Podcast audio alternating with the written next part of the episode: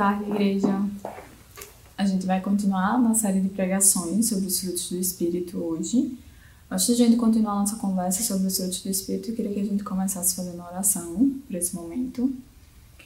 É, pai, queria te agradecer por mais esse encontro, por mais essa semana que tu nos concedeste, por todas as vitórias e todas as lutas que nós passamos durante ela é, que o Senhor é, vem falado sobre, ao nosso coração sobre os frutos do Espírito, que o Senhor continue falando, que a mensagem de hoje seja viva em nossos corações, que nos faça refletir e ruminar isso ao longo da semana, Pai, para que essas palavras é, realmente tenham o poder de modificar a nossa forma de agir e nos comprometer cada vez mais contigo. Esse é meu clamor em nome do teu filho amado Jesus, agora e sempre. Amém. É, então a gente vai continuar falando sobre os frutos do Espírito. Eu queria começar lendo aquele texto que está lá em Gálatas, capítulo 5, versículos 22 ao 25, que vai dizer o seguinte: Mas o fruto do Espírito é amor, alegria, paz, paciência, amabilidade, bondade, fidelidade, mansidão e domínio próprio. Contra essas coisas não há lei. Os que pertencem a Cristo Jesus crucificaram a carne com suas paixões e seus desejos.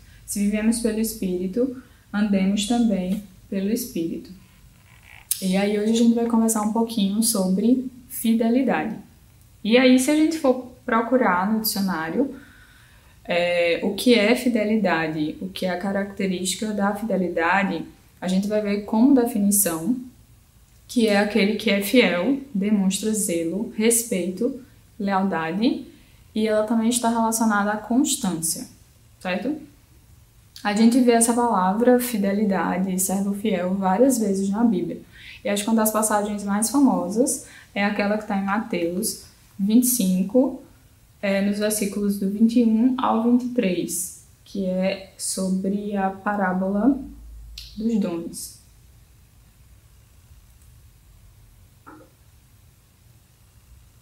E aí tem a frase: o Senhor respondeu: Muito bem, servo bom e fiel. Você foi fiel no pouco e eu porei sobre o muito. Vem e participe da alegria do Senhor. E aí, nosso maior desejo, acho que como cristãos e como comunidade, é que a gente possa ouvir isso da boca de Deus, né? Que nós sejamos servos bons e fiéis. A fidelidade, ela só vai se manifestar no nosso coração através dos frutos do Espírito. Então, ela só vai se manifestar se a gente deixar o Espírito Santo agir sobre nossa vida. Essa fidelidade que a gente está falando, ela vai ter duas vertentes principais. Uma dessas vertentes vai estar relacionada à confiança e à lealdade, que é o, o a aplicação mais usada da fidelidade hoje em dia, né? Quando a gente fala de alguém que é fiel, é alguém que a gente pode depositar nossa confiança e que a gente sabe que vai ser leal com a gente de alguma forma, em algum relacionamento, em alguma transação, em alguma ocasião específica. Mas a gente também pode considerar a fidelidade sobre aquela pessoa que é constante, aquela pessoa que está ali a longo prazo, que é imutável, que as atitudes dela não vão mudar ao longo do tempo. E aí, quando a gente fala em confiança e lealdade, a gente também lembra de outra palavra que é honestidade. É aquela pessoa que cumpre suas promessas, aquela pessoa que a gente pode confiar que ela vai cumprir o que foi dito e o que foi prometido. E se a gente pensar em todas essas palavras juntas e pensar em uma referência de fidelidade para a gente, em um ser que é fiel, que demonstra zelo, respeito, que é leal e que é constante a longo prazo, eu acho que todos vocês vão pensar em Deus. A fidelidade é uma das características mais descritas sobre Deus. Sempre que a gente vai ler algum trecho, a gente sempre vai ver as colocações de que Deus ele é fiel, de que Deus ele é constante, de que Deus é imutável, de que Deus é eterno. Então, essa é uma das principais características de Deus e mais destacada em vários textos bíblicos. E aí a gente pode citar alguns aqui, como Deuteronômio 32, dos versículos 3 e 4.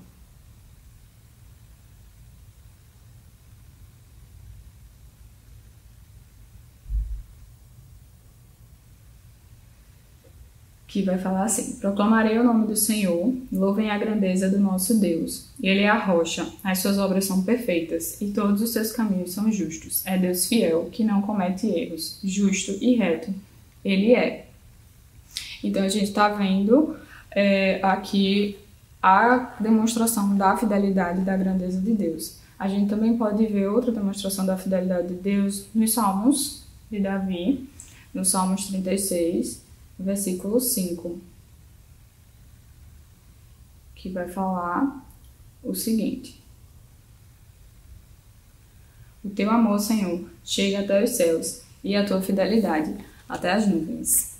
Como maravilhoso a gente pensar que a fidelidade que Deus tem com seu povo é maior do que os céus e as nuvens. Quando a gente olha do ponto de vista limitado, humano, para o céu, a gente não consegue imaginar uma coisa infinita mas ele é infinito, assim como a fidelidade que Deus tem ao seu povo.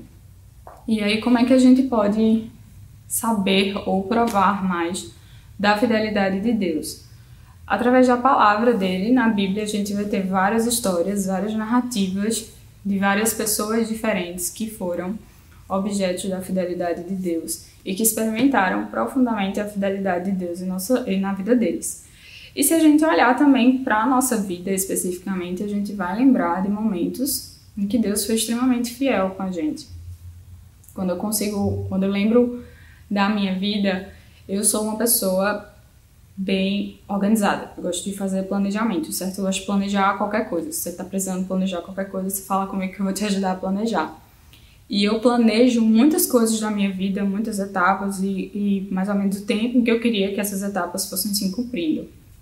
E Deus, Ele constantemente me relembra que eu preciso confiar e ser fiel a Ele. Então Ele pega tudo aquele planejamento que eu fiz e sacode assim, para que tudo saia do lugar, para que eu aprenda, como se Ele estivesse sussurrando assim no meu ouvido.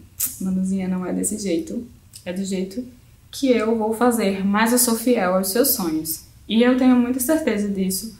Em várias coisas que aconteceram na minha vida, não aconteceram no momento exato, que eu queria, mas aconteceram. Porque Deus é fiel e Ele é fiel com nossos sonhos, Ele é fiel com os propósitos que Ele tem para nossa vida. Então, Ele é fiel e Ele pede também um pouquinho da nossa fidelidade. E a gente também tem outros exemplos na Bíblia de histórias em que Deus prova a sua fidelidade. A gente tem a história de Abraão, de Jacó, de Davi, do próprio povo de Israel, Todas essas pessoas receberam uma promessa de Deus. E apesar de todas as circunstâncias e às vezes até da infidelidade delas próprias, Deus manteve sua promessa e é, tudo que ele prometeu aconteceu ao final, porque ele é um Deus fiel. E a gente também estudando a trajetória dessas pessoas, a gente vai ver que a trajetória deles também foi falha, foi cheia de erros. Em determinados momentos, Abraão, Jacó, Davi e o próprio povo de Israel pôs a sua fé à prova. Eles não tinham mais certeza, eles não manteram, não mantiveram sua fidelidade a longo prazo. E aí é aí que a gente vê a graça de Deus se manifestando no meio daquelas pessoas e na nossa vida. Porque apesar dos momentos de infidelidade que a gente tem, dos altos e baixos no nosso relacionamento com Cristo, ele é fiel. Ele continua sendo fiel e ele é imutável. E nada do que ele nos prometeu vai mudar, independente da nossa condição de fidelidade ou não. Porque porque a fidelidade de Deus não vem por merecimento, é graça. E se é graça, é nos dado como um presente. E a gente tem um texto em 1 Coríntios, é, capítulo 10, versículo 13, que vai falar exatamente isso. Nenhuma tentação, nenhum teste que surge no caminho de vocês é maior do que o enfrentado por outros. Tudo o que vocês precisam lembrar é que Deus não deixará que fracassem. Ele nunca permitirá que sejam pressionados além do limite, mas estará sempre com vocês para ajudá-los a vencer a tentação. Deus ele nunca vai nos dar um fardo maior do que aquilo que a gente pode carregar. E ele também não vai nos dar uma promessa que ele não vai cumprir. Ele vai estar sempre ao nosso lado, nos auxiliando nessa nossa jornada, que é segui-lo. E a gente já teve várias provas até esse momento que Deus ele é fiel e vários exemplos da sua fidelidade ao longo da Bíblia. Mas isso é o povo. E a gente? A gente mantém nossa fidelidade a Deus, a gente também vai ter narrativas históricas de infidelidades. Se a gente for lembrar do povo de Israel, foi um povo que reclamou de toda a saída do Egito, foi um povo que foi que testou muito a paciência de Deus ao longo de toda a trajetória que eles tiveram até chegar à Terra Prometida. Mas mesmo assim, Deus cumpriu sua promessa e levou esse povo para a Terra Prometida. Assim como na nossa vida nós temos momentos de oscilar na nossa fidelidade a Deus. Alguns momentos a gente está mais firme na fé, mas em alguns outros as circunstâncias acabam nos afastando, nos trazendo desesperança. E é importante a gente lembrar que mesmo nesses momentos Deus continua lá do nosso lado e Ele não, não vai desistir da gente dos nossos sonhos. A infidelidade do povo trouxe muito sofrimento e dor para Deus, assim como as infidelidades, no geral, nas relações pessoais, também vão trazer é, sofrimento e dor para as pessoas que estão é, envolvidas naquele tipo de infidelidade. Tudo isso, ele Deus vai sentir também através da nossa infidelidade. Mas, apesar disso tudo, ele continua distribuindo sua graça e demonstrando sua fidelidade por nós. Em Hebreus, no capítulo 11, a gente vai ter a narrativa dos heróis da fé, onde a gente vai ter vários personagens que viveram e que foram é, passaram por diversas provações e tiveram jornadas e missões designadas por Deus e se mantiveram firmes na fé. É tanto que são considerados os heróis da fé lá naquela narrativa. A gente tem vários relatos de várias pessoas e dentre elas a gente tem a própria história de Moisés, que eu queria aprofundar um pouquinho mais na história de Moisés. Moisés ele teve muitos desafios ao longo da sua vida, certo? Moisés ele era um israelita que foi criado como egípcio e já teve um conflito com isso desde o início. Quando Moisés já estava é, na idade adulta, ele teve um encontro com Deus onde Deus mostrou a ele um propósito para sua vida. Assim, ele seria o homem designado a libertar os israelitas do Egito e levá-los à terra prometida, que é a terra de Canaã.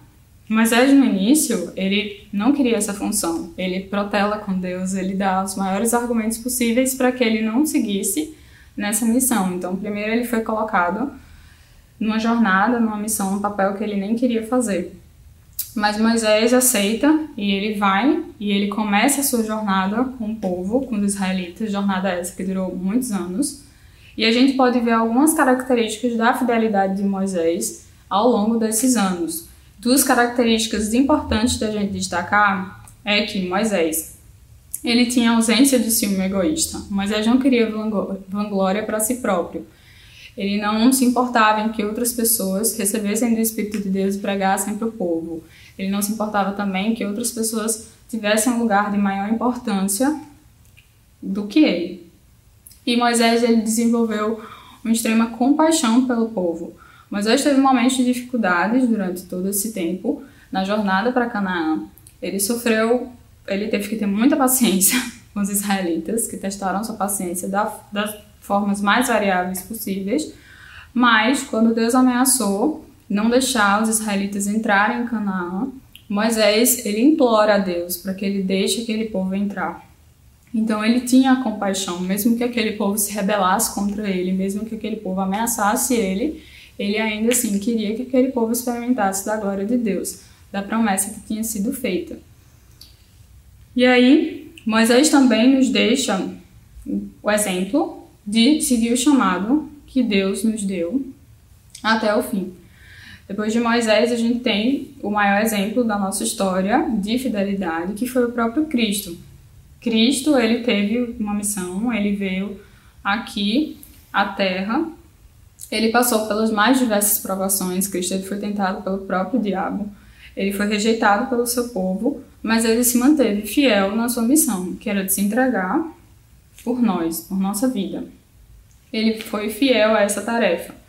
E aí, como ele foi fiel nessa tarefa, se a gente lembrar do sacrifício de Cristo, a gente lembra das características da fidelidade lá no início, que é aquele que é fiel, que demonstra zelo, que demonstra respeito e lealdade, além de constância.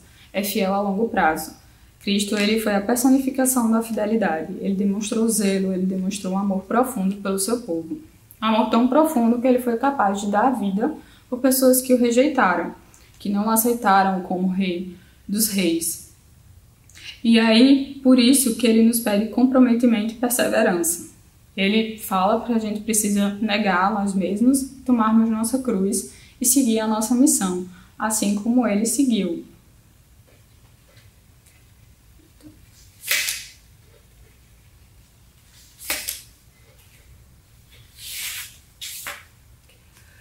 Cristo tratou também de diferentes aspectos da fidelidade nas suas parábolas. A gente tem várias parábolas que falam também desses aspectos, inclusive a que a gente citou no início, que é a parábola dos talentos, que é quando um senhor distribui talentos para os seus servos e pede para os servos cuidarem desses talentos durante um determinado período de tempo. E a gente tem três servos diferentes que recebem talentos diferentes um servo aplica esses talentos e consegue multiplicá-los, outro servo ele também aplica e consegue aumentar o número desses talentos, e um servo apenas guarda o talento que foi recebido, com medo de ser castigado pelo, pelo Senhor, caso algo acontecesse ele acabasse perdendo os talentos. Depois de um tempo, o Senhor volta e pede para que sejam apresentados os talentos, e aí ele vai dizer a célebre frase muito bem, servo bom e fiel para aqueles servos que conseguiram multiplicar os seus talentos. O que, é que a gente pode tirar dessa parábola assim, de ensinamento? Um dos aspectos mais interessantes dessa parábola é que vai falar sobre a prestação de contas.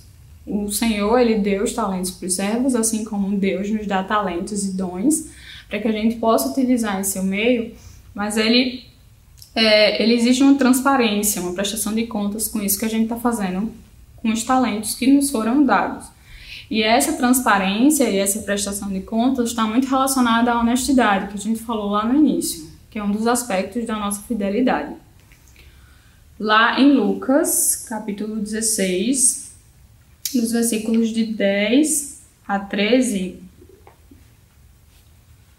a gente vai ler o seguinte: Jesus prosseguiu. Se você é honesto nas pequenas coisas, será honesto nas grandes coisas. Se você é desonesto nas pequenas coisas, será desonesto nas grandes coisas. Se você não é honesto em cargos menores, acha que alguém irá promovê-lo a gerente?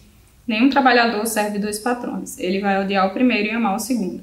Ou irá valorizar demais o primeiro e desprezar o segundo. Vocês não podem servir a Deus e ao dinheiro. Nesse texto aqui, vamos é, não pensar no dinheiro. É, da forma material, certo? Mas figurativamente, como todas as distrações que existem no nosso mundo. O dinheiro aqui ele está representando uma idolatria, certo?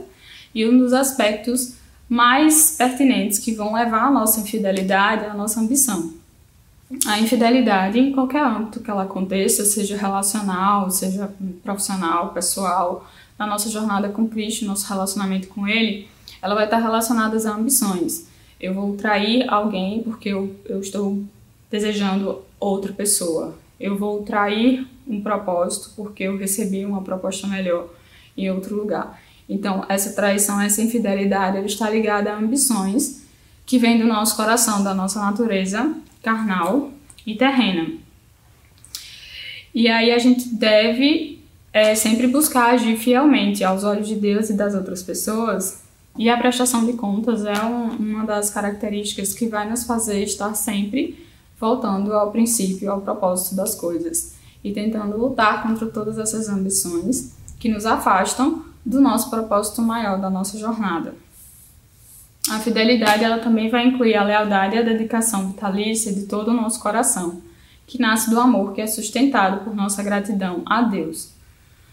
A gente deve se manter fiel a Cristo, seu corpo e nossa missão, a fidelidade a Cristo vai vir através da graça, como retribuição ao favor que nos foi dado, favor merecido da vida.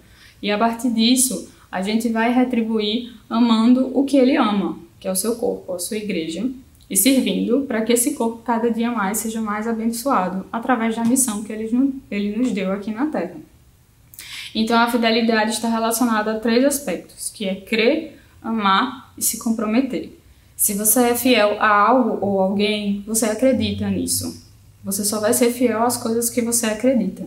Se você acredita nisso, você vai gerar sentimentos profundos sobre isso. Você vai passar a amar isso que você acredita.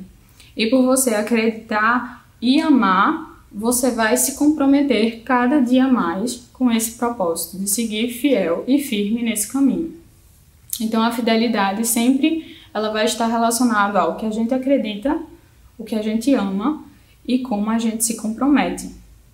Isso em todos os âmbitos da nossa vida, mas principalmente no nosso relacionamento com Cristo e com seu corpo, que é a sua igreja. A Bíblia está cheia de exemplos reais de homens e mulheres que, como eu e você, eram falhos e se mantiveram nessa jornada, receberam propósitos, receberam promessas de Deus, falharam em alguns momentos acreditar nessa proposta, prosperaram em outros momentos, mas homens e mulheres reais que foram firmes na sua fé apesar das circunstâncias. Que a graça e misericórdia de Deus nos ajudem a sermos servos bons e fiéis ao nosso Senhor. Que a nossa fidelidade seja constante, como a fidelidade do próprio Cristo. Que através da graça dele a gente reconheça que o sacrifício que foi feito foi muito maior do que qualquer coisa que a gente possa fazer. E por a gente amar esse sacrifício e reconhecer como esse sacrifício foi tão valioso para a nossa vida, a gente se compromete. Gente está junto nessa missão de servir esse corpo, essa igreja. E que coisa maravilhosa seria é, as palavras finais de Paulo lá em 2 Timóteo, capítulo 4, versículos 7 e 8.